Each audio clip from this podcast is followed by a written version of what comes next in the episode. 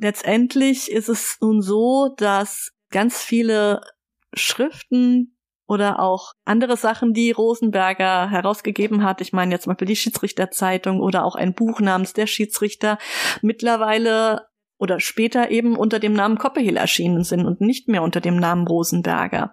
Dass Koppehill in der Nazi-Zeit Karriere machte beim DFB als Historiograf und Pressewart der auch Geschichten, also quasi Rückblicke, Chroniken schrieb über das Schiedsrichterwesen. Simon Rosenberger wurde darin nicht mehr genannt.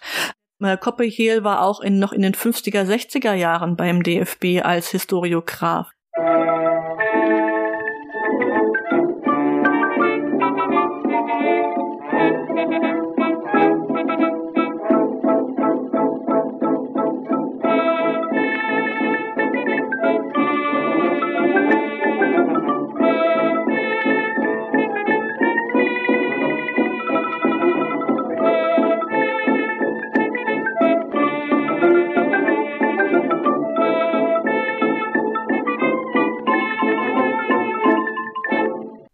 Dieser Folge von Geschichte Europas spreche ich zum vierten Mal mit Petra Tabarelli. Dieses Mal über einen Fußballpionier und Urvater der Schiedsrichter namens Simon Rosenberger. Über ihn hat Petra im Verlag Hendrich und Hendrich eine kurze Biografie in der Reihe Jüdische Miniaturen veröffentlicht. Petra erzählt uns in dieser Folge vom Spurensuchen und über die teilweise mit Absicht vergessene Geschichte von Simon Rosenberger und was sie trotz allem über ihn herausfinden konnte. Diese Aufnahme erfolgte im Dezember 2022. In den Show Notes findet ihr inhaltlich verknüpfte Folgen und Möglichkeiten, mir Fragen, Kommentare, Feedback und Bewertungen zukommen zu lassen. Mit einem kleinen monatlichen Beitrag auf Steady könnt ihr mich dabei unterstützen, dieses Projekt hier zu betreiben und weiterzuentwickeln. Dafür wäre ich euch sehr dankbar. Petras eigene Seite Nachspielzeiten sowie der Podcast Früff Frauen reden über Fußball bei dem sie mitmacht, habe ich auch in den Shownotes verlinkt. Geschichte Europas ist Teil von Geschichtspodcasts.de und Wissenschaftspodcasts.de und erscheint auf Spotify und als RSS-Feed. Zum Gesprächseinstieg hatte ich Petra gebeten, kurz einen Überblick über Simon Rosenbergers Werk zu geben, bevor wir in die biografischen Details einsteigen. Ich wünsche euch viele neue Erkenntnisse beim Anhören dieser Folge. Simon Rosenberger war ein ja, Fußballpionier, möchte ich sagen. Er hat wahnsinnig viel dafür getan, dass der Fußball so laufen kann, wie er heute läuft, denn er hat sich sehr im Schiedsrichterwesen engagiert und ja, dafür gesorgt, dass endlich mal die Schiedsrichter eine einheitliche Ausbildung bekommen und so weiter und so fort, die Fußballregeln ordentlich vermittelt werden. War ein großer Mensch, ein Pionier wirklich. Fangen wir doch mal an, sein Leben der Reihe nach zu besprechen, also Kindheit und Jugend. Was müssen wir über seine Herkunft wissen?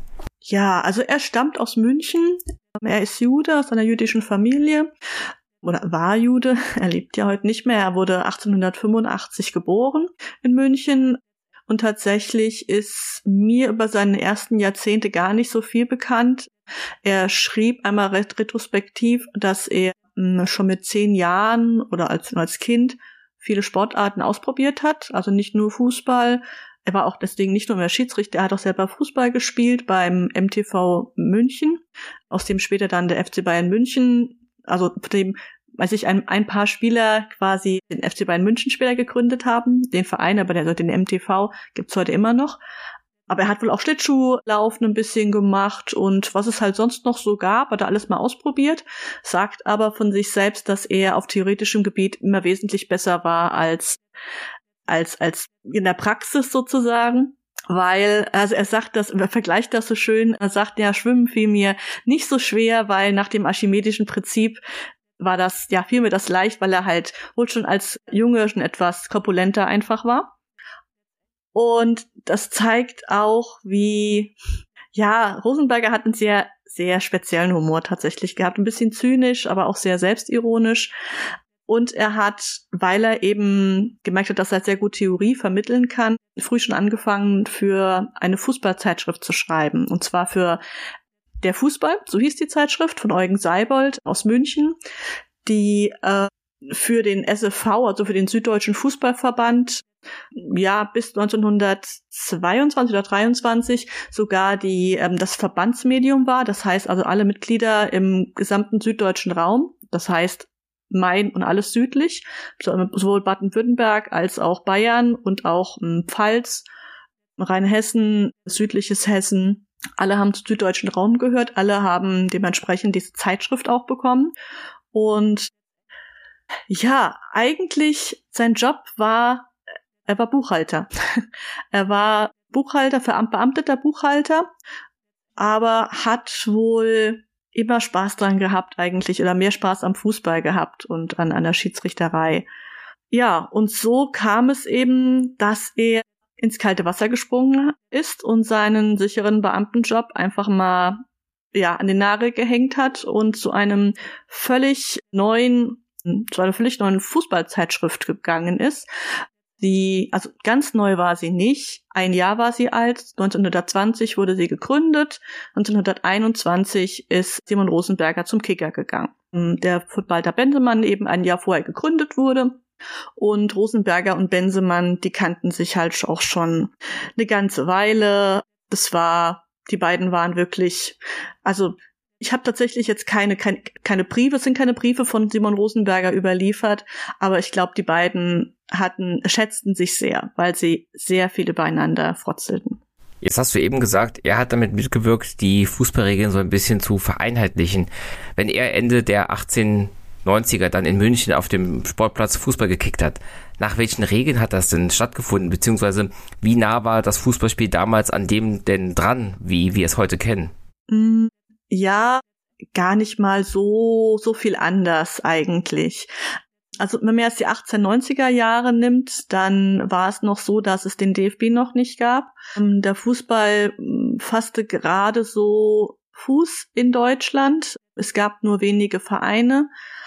Walter Bensemann eben war einer derjenigen, der wahnsinnig viele Vereine gegründet hat, gerade so im Raum Straßburg, Karlsruhe, wo er damals gewohnt hat. Aber er war auch bei Gründungen eben vom FC Bayern München, von Eintracht Frankfurt und einigen weiteren Vereinen beteiligt. Also Walter Bensemann ist 77 geboren, ist also acht Jahre älter als Simon Rosenberger, also war damals auch jetzt noch nicht so alt, aber ja, also es ist, um auf die Regeln zurückzukommen, die es gab größtenteils schon das Fußballspiel, wie wir es heute kennen, aber also es gab tatsächlich auch in England schon die ähm, das IFAB eben, dass die Regeln für damals eben nur diese vier Home Nations, das heißt England, Schottland, Irland und Wales fixiert hat.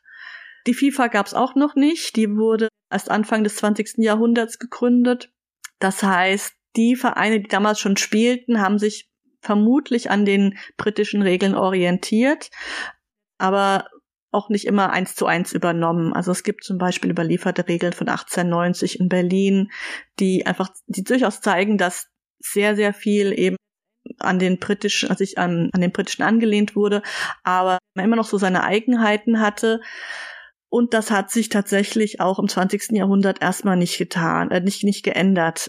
Also der DFB hat dann, seine ersten Regeln sind von 1905 und die sind, ja, vielleicht, ich würde jetzt mal sagen, zu 95 Prozent die internationalen Regeln. Nachdem der DFB dann Mitglied der FIFA wurde und die FIFA die also die britischen Regeln ange akzeptiert hat sozusagen, wurden sie quasi die internationalen Fußballregeln, die für alle FIFA-Mitglieder bindend sein sollten, waren sie aber nicht tatsächlich. Und da ist Deutschland auch kein, kein Einzelfall gewesen in den 1920er Jahren. Ähm, es gab da kleine Unterschiede in Deutschland zum Beispiel, wie wann man einen direkten und wann man einen indirekten Freistoß bekam. In Spanien zum Beispiel gab es Torrichter, die auch wirklich in höchsten Wettbewerbsspielen eingesetzt wurden. Das heißt, man hat bis so die erste Hälfte des 20. Jahrhunderts haben mindestens ein paar europäische Länder die internationalen Regeln übernommen, sie nach eigenem Gutdünken ein bisschen angepasst, so wie es halt einem, wie man es halt besser finden würde, wie die, wie die wären. Was natürlich das Gegeneinanderspielen wahnsinnig erschwert hat. Plus eben, ich habe ja gerade schon Anfang gesagt, dass Simon Rosenberger dafür gesorgt hat, dass die Schiedsrichter mal einheitlich ausgebildet werden. Auch damals gab es in Deutschland schon verschiedene Landesverbünde. Und tatsächlich hm, haben auch die verschiedenen Landesverbände ihre Schiedsrichter ja, also erstmal, es gab es gab keine, ja, eine, eine Leitlinie quasi in der Ausbildung ähm, und es gab keine einheitliche, ja, Orientierung eigentlich für die Schiedsrichter. Was Spiele innerhalb Deutschlands, ich sage jetzt mal vom Norddeutschen gegen den Süddeutschen Verband, was ja bei der deutschen Meisterschaft dann der Fall war, bei diesen Spielen die Schiedsrichterleistung erschwert hat und auch teilweise sehr unterschiedlich ja, sehr, sehr unterschiedlich vollzogen hat. Was natürlich wiederum einen großen Unwillen der Fans hinter quasi hinter sich hergezogen hat, weil die gesagt haben, oh, aber letztes Mal haben wir das, wurde mir doch dann, hat der Schiedsrichter das doch so und so gepfiffen. Das wird heute immer noch so gemacht, aber bei weitem nicht so sehr wie damals und damals vielleicht auch durchaus berechtigt, weil eben wirklich diese Unterschiede existiert haben. In den Regeln, aber vor allem eben in der Auslegung, wann man pfeift, wie man sich auch auf dem Platz verhält, dass man nicht allzu sehr autoritär auftritt.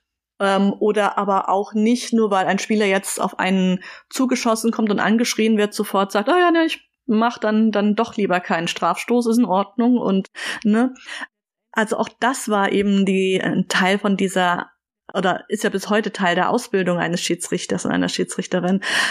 Das ist, das gab's vor, vor tatsächlich vor, vor Simon Rosenberger so noch nicht und erschwerte natürlich das, das Ganze erheblich.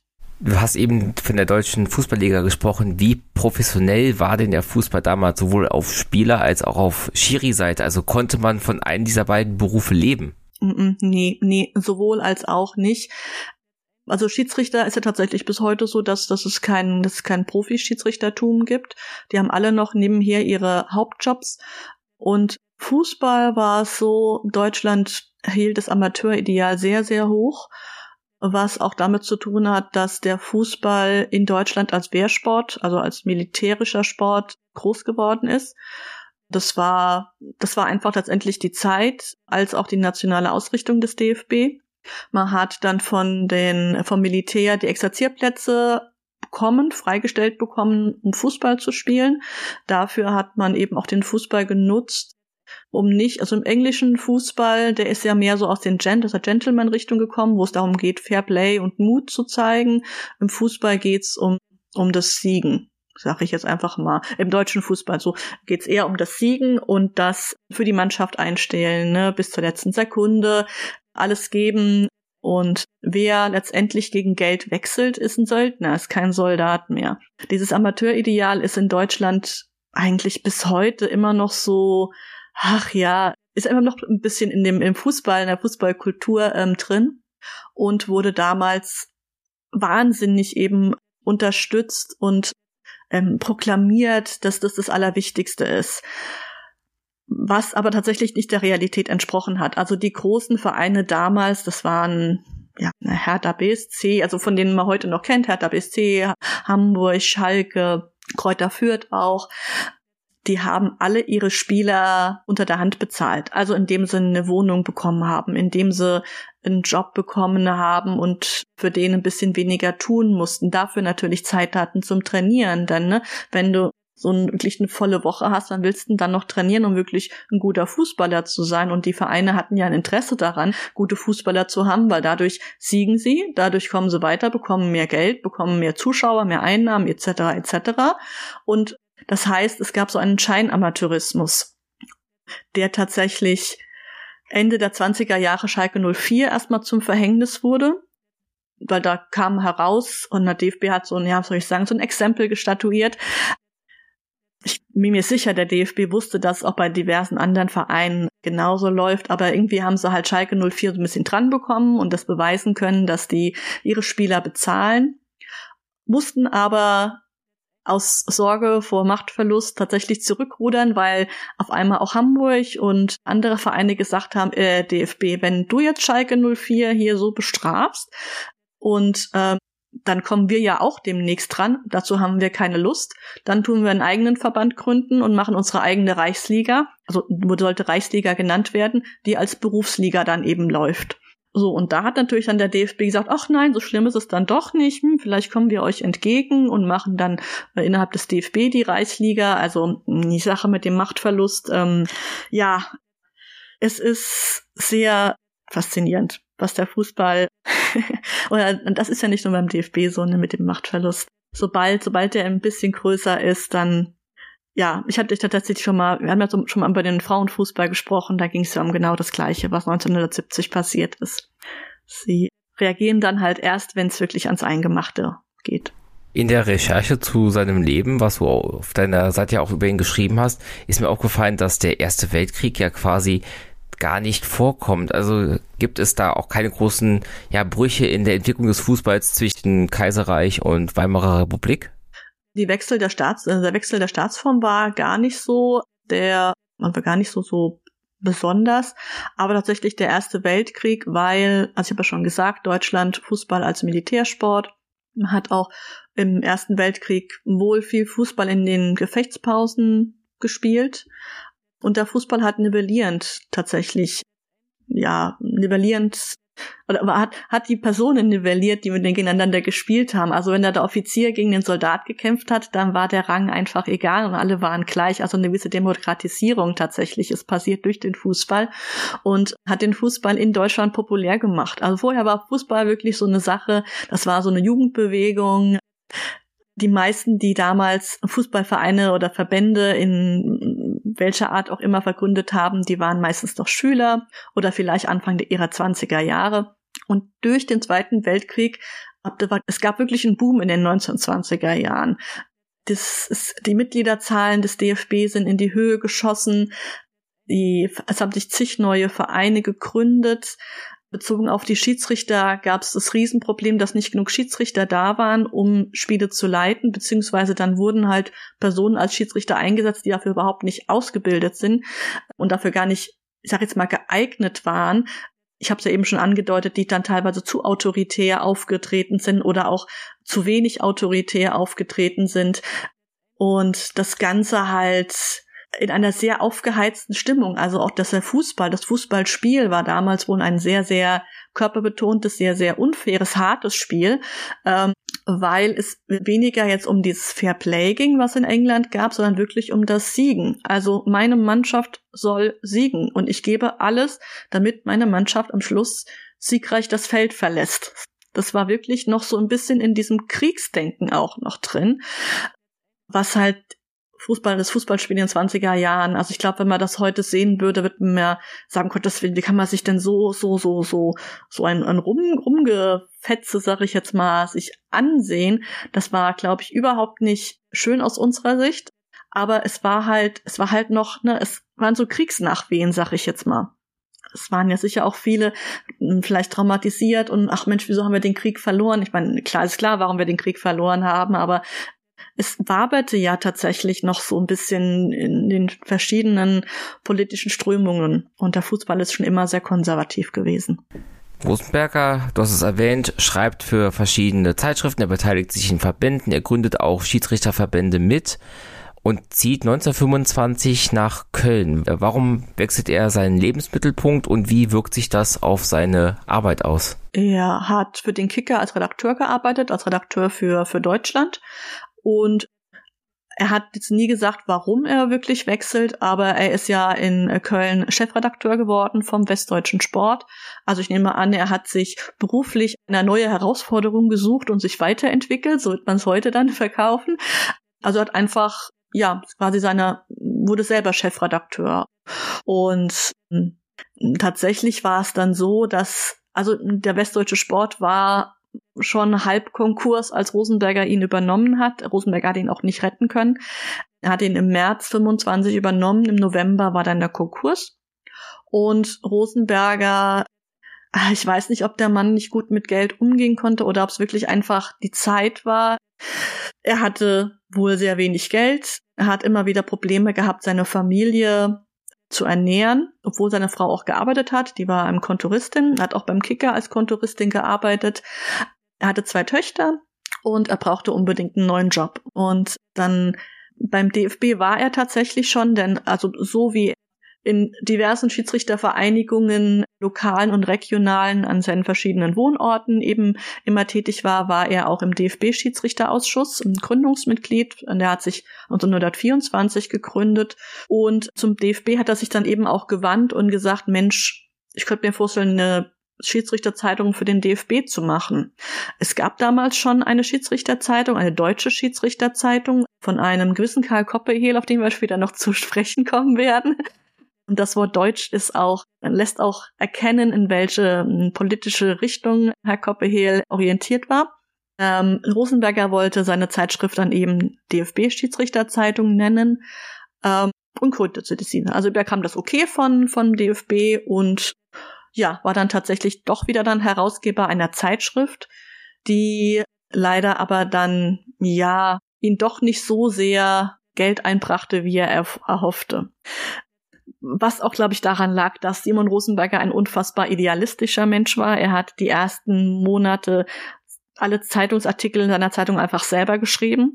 Dann kamen nach und nach auch Gastartikel rein. Ich weiß auch gar nicht, ob, ich glaube, der hatte auch keine Mitarbeiter, das waren wirklich Gastartikel immer aber er klagt immer wieder darum, dass es, dass die Leute die Zeitung nicht bezahlen. Also es war ja ein Abonnementsystem und das Geld wurde damals ja noch über Postboten eben eingesammelt und die Leute bezahlten einfach nicht. da gibt es wahnsinnig viele Annoncen, wo er sagt, Mensch, wollt ihr den armen Rosenberger frieren sehen und so weiter. Oder auch irgendwas mit Fastnacht ich weiß gar nicht mal, wie das ging. Also Rosenberger hat das jetzt auch nicht sehr klagend drüber gebracht, sondern eben in seinem, in seinem Humor und seinem Zynismus. Aber ja, es war wohl wirklich keine, keine leichte Zeit tatsächlich bei ihm, für ihn, als er dann eben in Köln lebte. Was schreibt man denn so Woche für Woche, Monat für Monat, Jahr für Jahr in eine Schiedsrichterzeitung rein, außer das, was du vielleicht eben schon erwähnt hast, mit wie man sich bitte auf dem Feld zu benehmen hat? Was gibt's denn da noch alles zu, äh, zu klären und zu beschreiben? Es ist tatsächlich also gar nicht mal so viel anders wie heute. Also noch heute gibt es die Schiedsrichterzeitung. Es gibt immer ein paar Fragen und Antworten eben, also die Schiedsrichter müssen ja jährlich eine, eine Prüfung ablegen, indem sie bestimmte Fragen, ähnlich wie bei einer Führerscheinprüfung, sage ich jetzt mal, beantworten müssen. So Fragen finden sich auch heute noch da, einfach zum regelmäßigen Testen für sich selbst. Es gab immer wieder, kurz nachdem die Regeln sich geändert haben, eben eine kurze Vorstellung der neuen Regeln und auch warum sich die Regeln geändert haben. Und ansonsten Themen, die ja Schiedsrichter betreffen. Das heißt, Vielleicht gab es bei irgendeinem Spiel strittige Szenen, die man dann nochmal besprochen hat. Oder ein Schiedsrichter hat eine Auszeichnung bekommen, über den er dann berichtet. Vielleicht auch eine kleine Bilderstrecke dann noch. Vielleicht auch noch so eine Humorecke, das gab es natürlich auch. Und ähm, es gab auch eine kleine Sparte mit Blick ja, über die deutschen Grenzen hinaus. Er ist ja jetzt in den Mitte seiner 40er Jahre und er tritt dann 1931 sehr schnell aus dieser Redaktion aus. Was ist da passiert? Ja, das, die echten Hintergründe interessieren mich auch, denn so ganz werde ich daraus nicht schlau. Ähm, Simon Rosenberger, also laut, laut der Schiedsrichterzeitung, laut dem Verlag, hat Simon Rosenberger in Einvernehmen die Redaktion verlassen. Aber in einem anderen Bericht von einem Bernhard Knegel aus Frankfurt, auch Sportjournalist, der schreibt, Simon Rosenberger war alles andere als glücklich damit und wollte eigentlich überhaupt nicht diese Zeitschrift abgeben, aber er musste. Aber er sagt auch nicht, warum er es musste. Nun, es ist so, dass Simon Rosenberger eine Krankheit hatte. Welche Krankheit weiß ich nicht. Ich kann sagen, also man sieht es auf Bildern halt auch immer sehr deutlich und Walter Bensemann macht sich grundsätzlich ein bisschen darüber immer lustig. Simon Rosenberger hatte keine Haare. Ähm, zumindest keine Kopfhaare. Aber ich glaube, es ist wirklich wie bei Pierluigi Colina, dass er auch keine Augenbrauen hatte. Und also es war auch tatsächlich schon 1907 so, als Bensemann und äh, Rosenberger sich zum ersten Mal trafen und da war Bensemann 22. Also es ist wirklich jetzt nicht so, dass es, dass er einfach nur früh die Haare verloren hat. Vielleicht hat er sie wirklich in der Jugend gehabt, vielleicht hat er in der Jugend auch gar kein, auch keine Haare gehabt. Das weiß ich einfach nicht. Und ich weiß auch nicht, ob diese Krankheit die Krankheit war, die ihm wirklich dann halt in seinen 40er Jahren zu schaffen machte. Ich kann einfach nur spekulieren, dass es ihm wirklich vielleicht in den 19, also 1931 dann gesundheitlich nicht gut ging und der Verlag aber darauf gepocht hat halt, dass die Einnahmen kommen. Diesen Verlag, der hat auch nicht immer die Schiedsrichterzeitung herausgegeben. Ursprünglich hat er den, hat Rosenberger den im eigenen Verlag herausgebracht. Aber das wurde dann eben nicht mehr rentabel. Wir haben ja mittlerweile dann eben auch 29, 30 die Weltwirtschaftskrise. Da, wie gesagt, es ging schon vorher Simon Rosenberger finanziell nicht gut, es ging ihm danach noch weniger gut. Deswegen sprang dann eben ein, ein Berliner Verlag ein, der aber, das muss man halt auch sagen, auch die deutsche Schiedsrichterzeitung herausbrachte. Und ich weiß auch nicht, inwiefern dann vielleicht doch Koppehel noch seine Finger mit drin hatte. Es ist alles sehr undurchsichtig, aber ich glaube da Knigel mehr als ähm, dem Verlag, dass das nicht im Einvernehmen mit Simon Rosenberger geschah und auch alles andere als sauber lief. Ich frage jetzt einfach mal so explizit nach, also weil wir Anfang der 1930er sind. Kann das in irgendeiner Art und Weise mit Antisemitismus und dem Aufstieg der NSDAP zu tun gehabt haben? Ja, das könnte tatsächlich sein. Karl Koppehehl war wie Simon Rosenberger Schiedsrichter ähm, etwa auch gleich alt. Und äh, ja, er war politisch eher konservativ rechtsorientiert. Simon Rosenberger eher nicht. Also man weiß es ja auch von Walter Bensemann, die, dass er sehr kosmopolitisch orientiert war und Fußball als völkerverständigendes Mittel eben gesehen hat. So war es auch bei Simon Rosenberger. Äh, Karl Koppehehl war ein, ja, wie nenne ich es am besten, ähm, Opportunist, aber das trifft ist eigentlich schon wieder fast fast zu nett im Grunde dafür. Ich weiß nicht, inwiefern Karl Koppehehl von dem von der Nazi-Ideologie überzeugt war. Ich glaube vielmehr, er war einfach ein Nutznießer und ein Fähnlein im Winde, war aber durchaus eben grundsätzlich schon mal eher konservativ und, und patriotisch. Und Sie äh, und ähm, ja, Karl Koppehehl und Simon Rosenberger sind tatsächlich in den 20er Jahren ein paar Mal aneinander gerattert als Schiedsrichter. Hm. Ob da wirklich Antisemitismus war von Koppehehl, kann ich, kann ich nicht beurteilen. Die Quellen geben es jetzt nicht so her, dass er jetzt irgendwie über Rosenbergers Religion herzog oder so. Aber beide hatten teilweise unterschiedliche ja, Ideen, wie man eben das Schiedsrichterwesen in Deutschland reformiert und ja, einigt, sag ich jetzt mal. Diese, dieses, dieser Bundesschiedsrichterausschuss, dem Simon Rosenberger ähm, als Gründungsmitglied angehörte, war tatsächlich eine Idee von Koppehehl. Koppehehl hat das Anfang der 20er Jahren ins Spiel gebracht und hat das immer wieder sehr rührig vorgetragen. Wir brauchen einen Bundesschiedsrichterausschuss, der von oben eben sagt, so und so muss das laufen. Und dann gab es eben eine Sitzung 24 in bei denen bei, bei der diverse Verbandsschiedsrichter anwesend waren, also aus den verschiedenen Landesverbänden eben aus den Vorständen, unter anderem eben auch Rosenberger. Und Bensemann trug seine Idee wieder mit sehr viel Elan vor, wohl auch ein bisschen, also Koppehehl muss auch ein bisschen cholerischer Mensch tatsächlich gewesen sein, also mit sehr viel Engagement.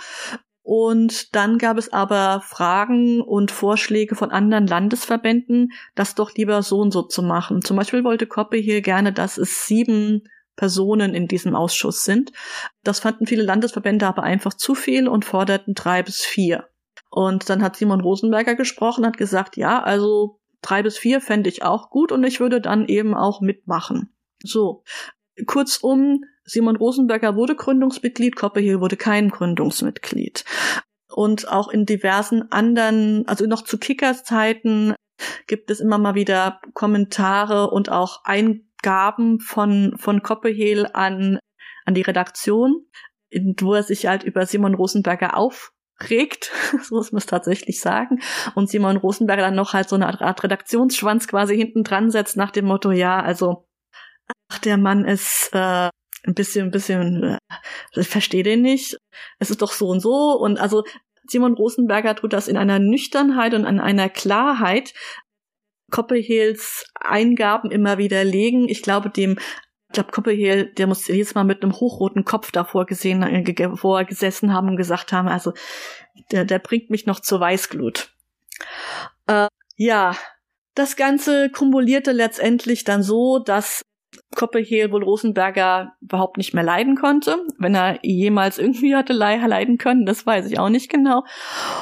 Und tja, letztendlich ist es nun so, dass ganz viele Schriften oder auch andere Sachen, die Rosenberger herausgegeben hat. Ich meine jetzt zum Beispiel die Schiedsrichterzeitung oder auch ein Buch namens Der Schiedsrichter mittlerweile oder später eben unter dem Namen Copperhill erschienen sind und nicht mehr unter dem Namen Rosenberger.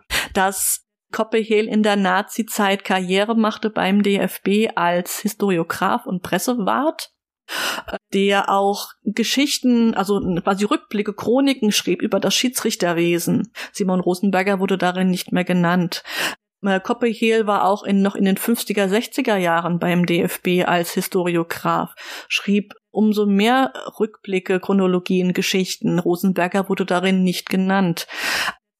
Also es ist definitiv eine Damnatio Memoriae und durchaus sind bestimmt auch antisemitische Gründe da voranzubringen, vor allem weil Copperhill auch in der Nazi-Zeit äh, anderweitig Juden einfach aus der Geschichte strich. Äh, und dadurch, dass er der Einzige war und beim DFB es auch in den 50er, 60er Jahren keinen, keinen, keine Aufarbeitung der eigenen Geschichte gab, blieben die eben auch im Argen. Und Simon Rosenberger, als er starb, haben alle Nachrufe gesagt, er wird, man wird sich ewig an ihn erinnern. Man hat sich nicht mehr an ihn erinnert, der war vergessen. Und das alles ist halt tatsächlich, ja, Copperhills Verdienst, ähm, schlechtermaßen.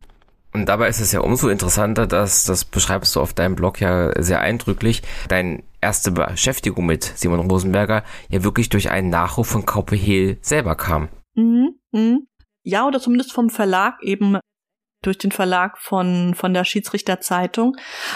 Denn also Simon Rosenberger starb recht früh, er starb 31 eben in diesem Jahr noch mit 46 Jahren an einem Herzinfarkt.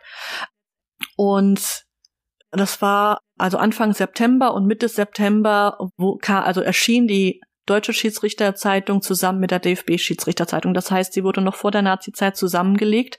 Natürlich erschien sie in diesem Berliner Verlag, natürlich von Koppehehl als Herausgeber oder als Schriftleiter. Herausgeber ja der Verlag dann gewesen. Ja, es ist. Ich habe tatsächlich in der Zeitung geschaut, der Schiedsrichterzeitung, um was über die Geschichte der Regeln zu erforschen und stieß dann eben auf diesen Nachruf, der wirklich eine komplette Seite füllt und las den durch und auch in dem muss man wirklich sagen, ähm, steht eben drin, dass, dass er sehr viele Verdienste hatte und ganz besonders eben für das Schiedsrichterwesen ge gearbeitet hat.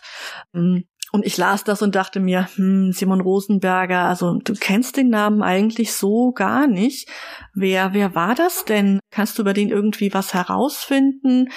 Und habe nach ihm gegoogelt und fand tatsächlich zu dem Zeitpunkt einfach nur, also ein, ein, bei Google nur nur ein Suchergebnis, der wirklich sich auf Simon Rosenberger bezogen hat, nämlich auf eine, eine Transkription von der Münchner Schiedsrichtervereinigung tatsächlich, die eben Simon Rosenberger als Gründungsmitglied nennt. Und dann dachte ich, na, das ist aber jetzt schon ein bisschen seltsam. Also jemand, der einen derartigen Nachruf erhält, das ist und, und dann gibt's wirklich bei, bei Google fast nichts über den. Das, das kann ich jetzt nicht sein. Das kann ich nicht auf mir sitzen lassen. Ne? Und hab dann in, ja, tatsächlich recht akribisch letztendlich Steinchen für Steinchen nachrecherchiert, gesucht. Ich habe dann also in München angefragt, am Stadtarchiv, ob man was von ihm weiß. Gott sei Dank wusste man tatsächlich schon über ihn Bescheid, weil eben Walter Bensemann relativ gut erforscht ist. Und im Zuge der damaligen Recherche eben auch Simon Rosenberger, ja, so mal touchiert wurde. Aber es wurde, gab tatsächlich jetzt nie Nachforschungen, wer, wer er wirklich oder wer er, wer er war. Aber ich hatte damit relativ schnell die Geburtsurkunde von Simon Rosenberger und hatte zumindest mal sein Geburtsdatum und habe dann auch erst gesehen, oh, da war ja Jude. Okay, mhm. Ja gut, 31, dann hat er jetzt mit der Nazi-Zeit vermutlich nichts zu tun, denkste, ne? Aber ja, es war eine, ich glaube, anderthalb Jahre habe ich letztendlich nach ihm geforscht und dann am Schluss tatsächlich auch seine Nachkommen noch gefunden. Das war auch super. Und bin einfach, also tatsächlich habe ich ja, es gibt immer noch ein paar, ein paar Lücken, auf, auf die ich später noch gerne zu sprechen kommen kann.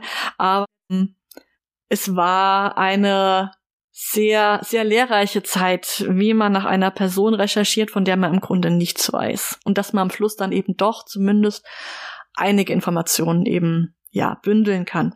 Was hast du denn alles nicht rausgefunden, bei Primärquellen gefehlt haben, weil es nicht ersichtlich wurde, was du noch gerne über Rosenberger rausgefunden hättest? Vor allem zwei Punkte tatsächlich. Also einerseits eben diese Krankheit oder Krankheiten vielleicht auch. Also warum er eben keine Haare hatte und ob das auch die Krankheit war, die ihn eben 1931 so, ja, so, so erdrückt hat und ob die vielleicht auch eben zusammenhängt mit dem Herzinfarkt und andererseits auch, ja, was er so die ersten 35 Jahre in seinem Leben gemacht hat. Das würde ich auch eigentlich gerne wissen, denn tatsächlich, was ich herausfinden konnte, indem ich halt Kicker durchgelesen habe, die Jahrgänge, welche Berichte er schreibt, über was er schreibt, wie er es schreibt. Ne? Ähm, die Nachrufe haben mir auch sehr geholfen um zu erkennen, was für eine Person er war. Aber was hat er dann vor 21 gemacht? Okay, er hat in München die Bayerische Schiedsrichterin Schiedsrichtervereinigung gegründet. Er hat beim Fußball für den Fußball geschrieben und er hat es 1914 als Buchhalter verbeamtet worden. Wo weiß ich auch nicht, aber naja, vermutlich ja, Stadt oder Land, keine Ahnung. Aber ja, das ist ich habe tatsächlich sonst überhaupt keine keine Anhaltspunkte. Doch eben er war er war als als Kind schon immer beim MTV München gut. Die haben aber jetzt auch das Archiv jetzt nicht so, dass ich jetzt darin tiefer forschen kann. Ich habe die große Vermutung, also ich habe Kontakt zu einem von den Enkeln von, von Simon Rosenberger, der erzählt hat, seine Mama hat erzählt, der Opa war immer ein Lebemann. Und Simon Rosenberger ist relativ früh mit seiner Familie schon nach Maxvorstadt gezogen, was ja nahe zu Schwabing war, wo er diese, ja, die Münchner Bohem wirklich en vogue war, also mit der, mit den ganzen Kaffeegesellschaften, wo auch der Fußball tatsächlich eins, eins, eins der ja, der Themen war, die die Bohem interessiert hat, weil es eben auch, weil wie gesagt eine Jugendbewegung noch zu dem zu dem Zeitpunkt und auch der FC Bayern München ist ja ein Verein, der in Schwabing groß geworden ist. Und ich wette auch, dass Simon Rosenberger bestimmt mit Kurt Landauer zum Beispiel gut befreundet war oder mindestens mal ihn kannte. Es ist, ich vermute wirklich, er hat sich in seinen ersten Lebensjahren gut gehen lassen. Vielleicht hatte der wirklich keinen festen Job in, vielleicht also er ist ja dann eben 14 verbeamtet worden, hat 13 noch eine ja, Lehre quasi vorher machen müssen. In Würzburg hat er die gemacht. Aber ja, ich meine, wir sind 85, ja, doch 85 geboren. Normalerweise hat man mit 30 dann ja doch schon einen Job gehabt. ne? Keine Ahnung. Ich glaube, der hat sich wirklich einfach gut gehen lassen, Gelegenheitsjobs übernommen, wie auch immer. Dein Buch ist ja auch bei dem Verlag Hendrich und Hendrich in der Reihe Jüdische Miniaturen erschienen. Kamen die auf dich zu, weil sie irgendwie mitbekommen haben, dass du über Rosenberger forschst? Oder hast du bei denen nachgefragt? Und wie läuft dann so eine Veröffentlichung einer Biografie ab? In dem Fall habe ich tatsächlich nachgefragt. Ich habe ein bisschen an, also ich habe angefangen, na, über ihn zu recherchieren.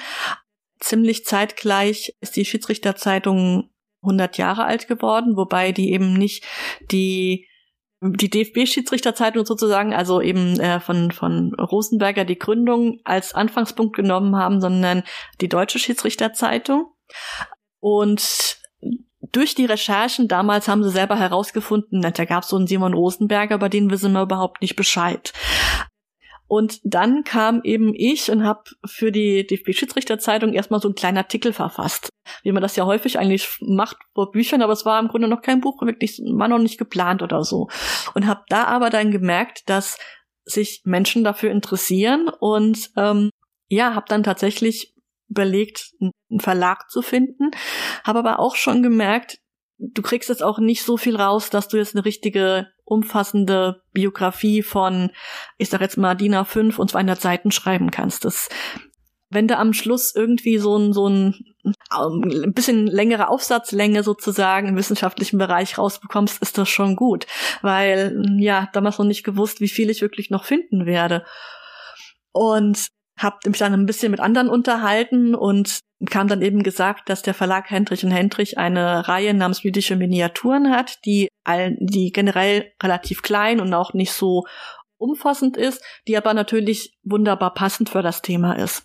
Und so habe hab ich in den Hendrich und Hendrich Verlag angeschrieben, habe geschildert, wer Simon Rosenberger ist und ja, dass ich mir, dass ich mir halt wünschen würde, das vielleicht eben innerhalb der jüdischen Miniaturen zu veröffentlichen. In dem Fall hieß es ja, um Gottes Willen können wir gerne machen. Also grundsätzlich, wir haben zwar noch ein paar andere auf Halde, aber das Thema, das klingt so gut, das machen wir. Und dann habe ich das Buch eben fertig geschrieben. Ich hätte bestimmt noch länger forschen können, um Gottes Willen, aber ich habe irgendwann gemerkt, dass es jetzt wirklich, wirklich schwierig wird, voranzukommen und ich jetzt, ja, nur noch eventuell was finden könnte. Und habe dann einfach gesagt, okay, ich muss jetzt einfach rund machen, meine ganzen Notizen und auch so machen, dass es, dass es lesbar wird, weil das Thema ist ja jetzt auch nichts unbedingt, also ich glaube, dass sich eher Fußballfans dafür interessieren oder Schiedsrichter dafür interessieren als HistorikerInnen.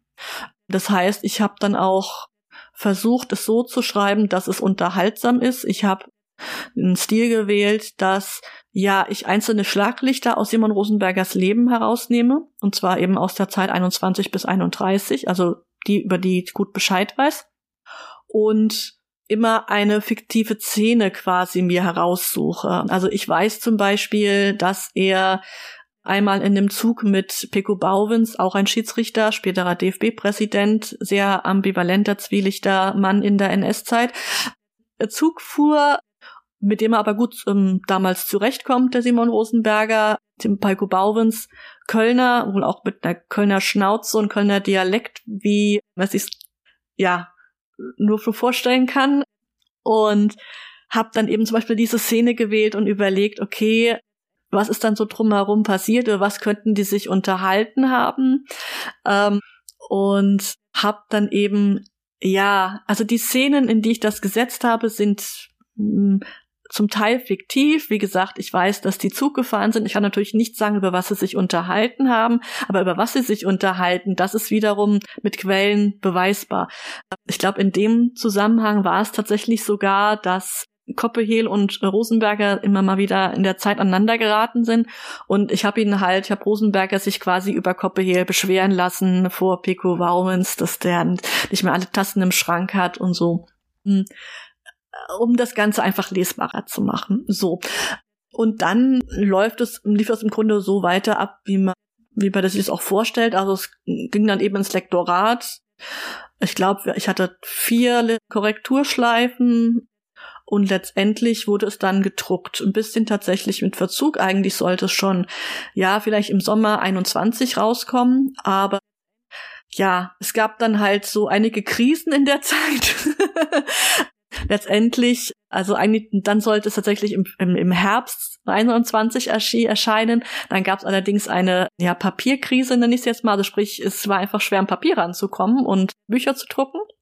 Und daraufhin gab es eben einen Publikationsstau sozusagen und so dass jetzt mein Buch endlich eben im Frühjahr eben erscheinen konnte, obwohl ich tatsächlich die das Rechercheende schon ja März 20 hatte tatsächlich. Du hast eben gesagt, weitere Erforschungen wären eher Zufallsfunde. Also ist, sind jetzt quasi alle Spuren soweit ausgetreten. Wissen wir das, was wir von Simon Rosenberger wissen können? Haben wir es aus der, aus dem Dunkel der Geschichte das gerettet, was zu retten war? Ja, ja, ich denke, also ich könnte mir vorstellen, ich war noch nicht Archiv vom Südwestdeutschen Fußballverband und eben vom MTV München. Beim MTV München deshalb nicht, weil die ihr Archiv damals, also die sind wohl umgezogen in ihren Räumen und man konnte, also quasi hat gerade aktuell oder damals keinen Zugriff auf das Archiv gehabt. Und beim Süddeutschen Fußballverband, gut, es kann gut sein, dass dort vielleicht dann noch Protokolle sind von Schiedsrichtervereinigungen, wo Rosenberger Teil war oder sowas, aber ich vermute, ich kriege jetzt nicht heraus, zum Beispiel eben, wie gesagt, die Desiderate, was seine Krankheit war, was er in seinen ersten 30 Jahren, Lebensjahren gemacht hat oder auf letzten ersten 35 Lebensjahren gemacht hat. Ähm, das sind ja wirklich noch die großen Fragen. Und wo ich da wirklich an, an verläss, äh, verlässliche Quellen rankomme, pff, wüsste ich jetzt nicht. Aber um Gottes Willen, vielleicht, vielleicht findet sich doch noch mal irgendetwas in München, lokalhistorisch oder so, dass man doch irgendwie ein bisschen was weiß ich, vielleicht einen Brief findet. Ich meine, wie gesagt, also auch die Nachkommen haben keine Briefe von, von Simon Rosenberger. Vielleicht gibt's doch noch mal irgendwelche Ego-Dokumente, die vielleicht noch in München lagern. Hm. Bei dieser vagen Hoffnung will ich jetzt auch nicht, äh, ich auch nicht bleiben lassen. Nochmal am Schluss zusammengefasst. Wo sehen wir, wenn wir heute Fußball schauen, noch Spuren vom Wirken des Simon Rosenberger? Wir sehen es halt vor allem im Bereich der Schiedsrichterei weil Simon Rosenberger einerseits eben ja das Schiedsrichterwesen vereinheitlicht hat, die Ausbildung vereinheitlicht hat, ja auch tatsächlich die Regeln vereinheitlicht hat. Ähm, ich habe ja kurz an, angedeutet, dass in den 1920er Jahren die Fußballregeln in Deutschland nicht sehr unterschiedlich waren zu den internationalen, sondern eigentlich nur wenige Unterschiede hatten. Aber da tatsächlich dann doch so, dass internationale Länderspiele gegen andere Länder hm, mitunter ja etwas etwas schwierig waren. Das heißt, schwierig waren. Man hat in Deutschland halt teilweise die Entscheidung des Schiedsrichters nicht verstanden. Dabei hat der eigentlich richtig gepfiffen. Es war dann so, dass Simon Rosenberger die 1930er Regeln komplett übersetzt hat aus den internationalen Regeln. Es gab dann zwar einen kleinen, ja, was soll ich sagen, also man hat, nicht jeder hat das wirklich gut gefunden, aber man hat einfach festgestellt, dass es einfach einer einheitlichen, also wirklich europäisch oder international einheitlichen Regelkunde bedarf, weil es sonst einfach das Zusammenspiel des Fußballs wahnsinnig behindert und auch das, wie soll ich sagen, das Amt des Schiedsrichters halt erschwert, weil man sich dann eben wie heute doch noch immer noch, über ihn beschwert, warum pfeift er das so und nicht so und gestern hat er das doch so gepfiffen oder warum pfeift das A und B hat, macht das wiederum anders und so weiter und so fort. Ähm, es ist zwar heute immer noch so, dass darüber diskutiert wird, aber ich glaube, ohne Simon Rosenberger hätte sich das Ganze noch, ja, wäre vielleicht später eben passiert. Er hat es halt tatsächlich geschafft, in den 20er Jahren den Fußballsport und das Schiedsrichterwesen so zu ordnen, dass dieser Fußballboom ähm, wirklich auch ja Zukunft hatte.